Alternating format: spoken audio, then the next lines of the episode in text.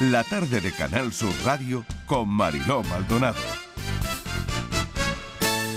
Entre flores, fandanguillo y alegría. Si hacemos una lista de las canciones de los últimos 50 años, mm, esta canción ocuparía un lugar. Las canciones están llenas de memoria, la memoria está llena de música y la verdad es que una canción nos envuelve en un sentimiento de nostalgia porque se quedan dentro, nos habitan y nos hacen volver a la primera vez que las escuchamos. Por eso las queremos revivir con Luis García Gil. Luis, bienvenido. Buenas tardes, Mariló. Un placer Vamos reiterado. a hacer un repaso, un repaso, un listado a esa Sí. música. Si te parece, ¿dónde nos situamos? ¿En el Bueno, pues. ¿En qué tiempo? A ver. Pues hace 50 años tengo aquí desperdigada sobre la mesa del estudio de Canal Sur que lleva el nombre del querido Juan Manzorro. Sí. Y inolvidable y siempre recordado. Por eh, supuesto. las revistas eh, Mundo Joven. De, Esa revista era el termómetro de la música popular del año 1968 al año 1973. El 73 es el último año que la revista se publica y, gracias a esta, maravillosa publicación vamos a hacer memoria de lo que sonaba, de lo que sonaba en nuestro país hace 50 años. Por eso se oye este refrán. Que viva España y siempre la recordarán. Que viva. Y en ese tiempo, Luis, esta canción tiene un lugar destacado. Había cosas muy diferentes que sonaban en la, en la época, eso como decían ¿no? los, los Monty Python que Sí, decían, sí, era una, algo completamente diferente. Bueno, pues Manolo Escobar era evidentemente un clásico, un clásico muy discutido, porque estamos hablando de la España de 1973 y Manolo Escobar podía sonar carpetobetónico, anticuado, desfasado, pero seguía ahí y en las listas de éxitos esta canción pegó muy fuerte y mira que era una canción compuesta por, por- por dos belgas dos años antes y que de pronto es Manolo Escobar la- el que la convierte en un absoluto filón que todavía hoy sigue sonando por los estadios del mundo animando a la selección española, por cierto. Me acabas de descubrir que esta canción la hicieron dos belgas. No Pues sí, tenía pues ni sí, idea. son, son de esas cosas curiosas, de esas los intríngulis, ¿verdad? Que a mí tanto me gustan de las canciones. Pues sí, pues sí, es una, una canción de procedencia foránea. Eh, o sea que dos belgas mentira. hacen Sí, sí. esta canción Sí, y como- Manolo Escobar la interpreta. uno letrista y otro, otro músico, se llamaban Leo, no te voy a decir el apellido porque es un tanto impronunciable en, en uno de los dos casos, pero bueno, son de nacionalidad belga y, fíjate, de, de- de- de Bélgica, de la tierra de la patria del, ya- del gran Jacques Brel, de ahí viene la- el origen del que viva España. Si no me lo llega a contar Luis García Gil, lo habría puesto en duda, Luis. Pues es habría cierto, pensado que se estaban quedando conmigo. Puede ser una inocentada, pero no estamos a 28 de diciembre. Fíjate, fíjate, bueno, pues es una todos los días aprende una cosas y bueno, pues es una canción que compusieron dos belgas. Primera curiosidad de la tarde.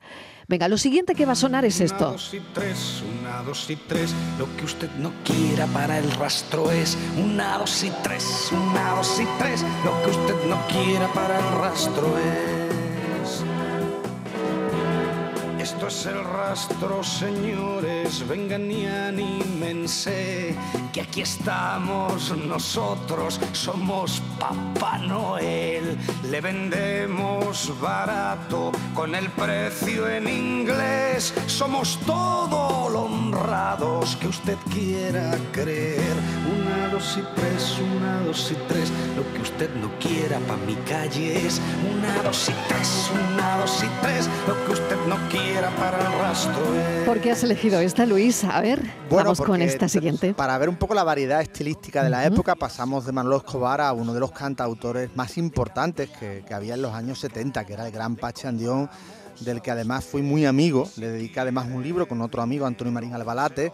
Pachi Andión para mí es un referente fundamental para entender la- a los cantautores de aquel momento. Un hombre recio, bronco en la voz, pero con una sensibilidad maravillosa. Quien, quien haya estado en el rastro, escuchando esta canción perfecta, se sentirá muy identificado como retrata, ¿verdad?, la vida del rastro, la compra y venta continua del mercadeo, y quien no haya estado en el rastro, pues no tiene ni, no, no, no, no tiene que, ni que ir, porque, porque ya Pachi en su canción nos traslada. Canción del año 73 también, del LP, entonces llamado LP, del disco A Donde el Agua. O sea que convivían, en ese año 73 podía convivir la canción de Manolo Escobar con la canción de Pachi Andión. Totalmente, además en las listas de éxito, ¿eh? porque esta canción eh, fue número uno en, el país, o sea que, este, esta canción pegó muy fuerte. Esa era la riqueza musical, eh, melódica que había en la época, que Manolo Escobar podía, podía codearse con Pachi Andión en, esas listas de, de grandes éxitos nacionales. Y si di que la pronto le dejamos largar, si no pucha en caliente, le jamamos el tres, los gallumbos, los calcos y le ponemos al bies. Una, dos y tres, una, dos y tres, lo que usted no quiera para el rastro es una, dos y tres. Y seguimos adelante con la lista que ha elegido hoy Luis García Gil de canciones del año 73. Esta, desde luego, es imprescindible. Como una promesa eres tú, eres tú, como una mañana de verano, como una sonrisa eres tú, eres tú, así, así, eres tú mi esperanza eres tú, eres tú. Una canción que llegó a Estados Unidos, Luis. Un éxito. Bueno, nos ubicamos, ¿no? Por un lado el, andalucismo canoro de don Manuel Escobar, por otro lado el cantautor comprometido y rojo que era, que era Pachi Andión. Y ahora tenemos un grupo vocal eh, excepcional como era, como era Mocedades, que se presenta al Festival de Eurovisión en Luxemburgo, aquel año 1973, con esta enorme canción que le componen otro grande, un gran compositor que fue el santanderino Juan Carlos Calderón. Eh, lo mezclamos todo y encontramos un, grandísimo éxito que tendrá multitud de versiones y que hoy, hoy, día, cada vez que lo escuchamos, seguimos trasladándonos a ese momento, a esa época tan, tan importante en la música española.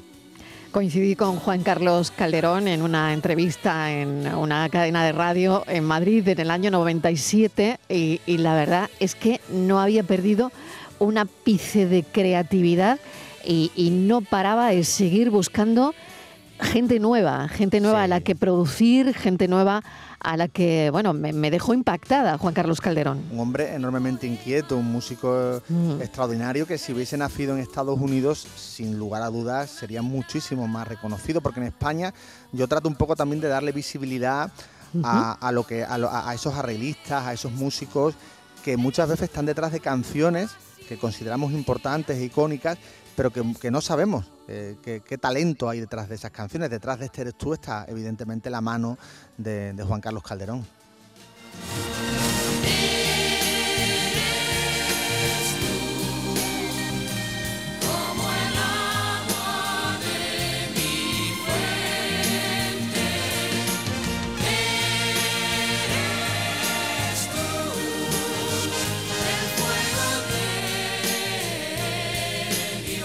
Después ya hemos visto, Luis, todo lo que ha ocurrido con Mocedades y todo lo que ha ocurrido con, con esta canción. Muchos avatares. Sí, sí, además esta canción... Claro, que fíjate qué batalla, ¿no? Sí, sí. Además, fíjate, esta canción fue, se quedó segunda en Eurovisión, pero fue una canción de esas canciones como le pasó también a, a la que cantaba Karina, ¿no? Eh, la de un, Mundo Nuevo, que también tuvo, quedó segunda. O sea, hay canciones que no alcanzaron el primer puesto, como el Lala, el propio Rafael, cuando se presentó a Eurovisión, también tuvo muchísimo reconocimiento. A veces no había, no había que ganar para que luego esa canción se quedara en la memoria popular, porque la competencia además era tremendamente dura y Eurovisión era un festival en el que, en el que comparecía lo mejor de cada casa, ¿no? O sea, que era muy importante esa plataforma que suponía el festival. Lo supuso también para un grupo de tan larguísimo recorrido como Mocedades, al que, por cierto, a mí me gusta mucho ir, hilando las cosas, terminan cruzándose eh, eh, con, con Pachi Andión y grabarán en los 80 una canción muy bonita que se llama, que se tituló Amor Primero. Fíjate que al final eh, todo tiene una, una, conexión también aquí. Fue en ese cine, ¿te acuerdas? Llega Aute, está en la lista también de Luis García Gil, Luis Eduardo Aute. James Dean tiraba piedras a una casa blanca, entonces te besé. Aquella fue la primera vez tus labios parecían de papel. Y a la salida en la puerta nos pidió aquel inspector nuestros carnets.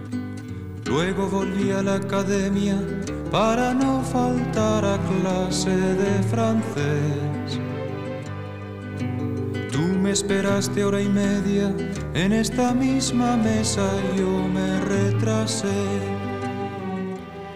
No le ha pasado el tiempo a esta canción tampoco, Luis. Una absoluta maravilla. Fíjate que Una Aute, maravilla, claro, una maravilla. venía de varios años que estaba absolutamente retirado de la música. Él deja la música porque considera que es un mundo que lo, en cierta manera, que lo, lo- lo- lo- lo- lo siente como alienante, ¿no? No, no, no se, no se ve, no se identifica con, con el éxito tan grande que tuvo con Aleluya y con otras canciones como Rosas en el Mar.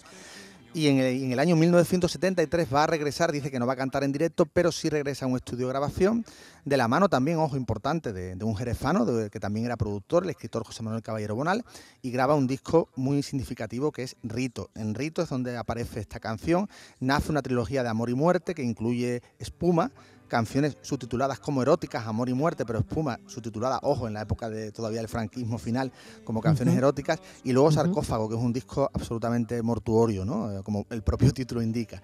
Pero esta, a las 4 y 10, es una de esas canciones de Aute que nacieron para quedarse en la memoria de todo oyente de la música popular de nuestro país.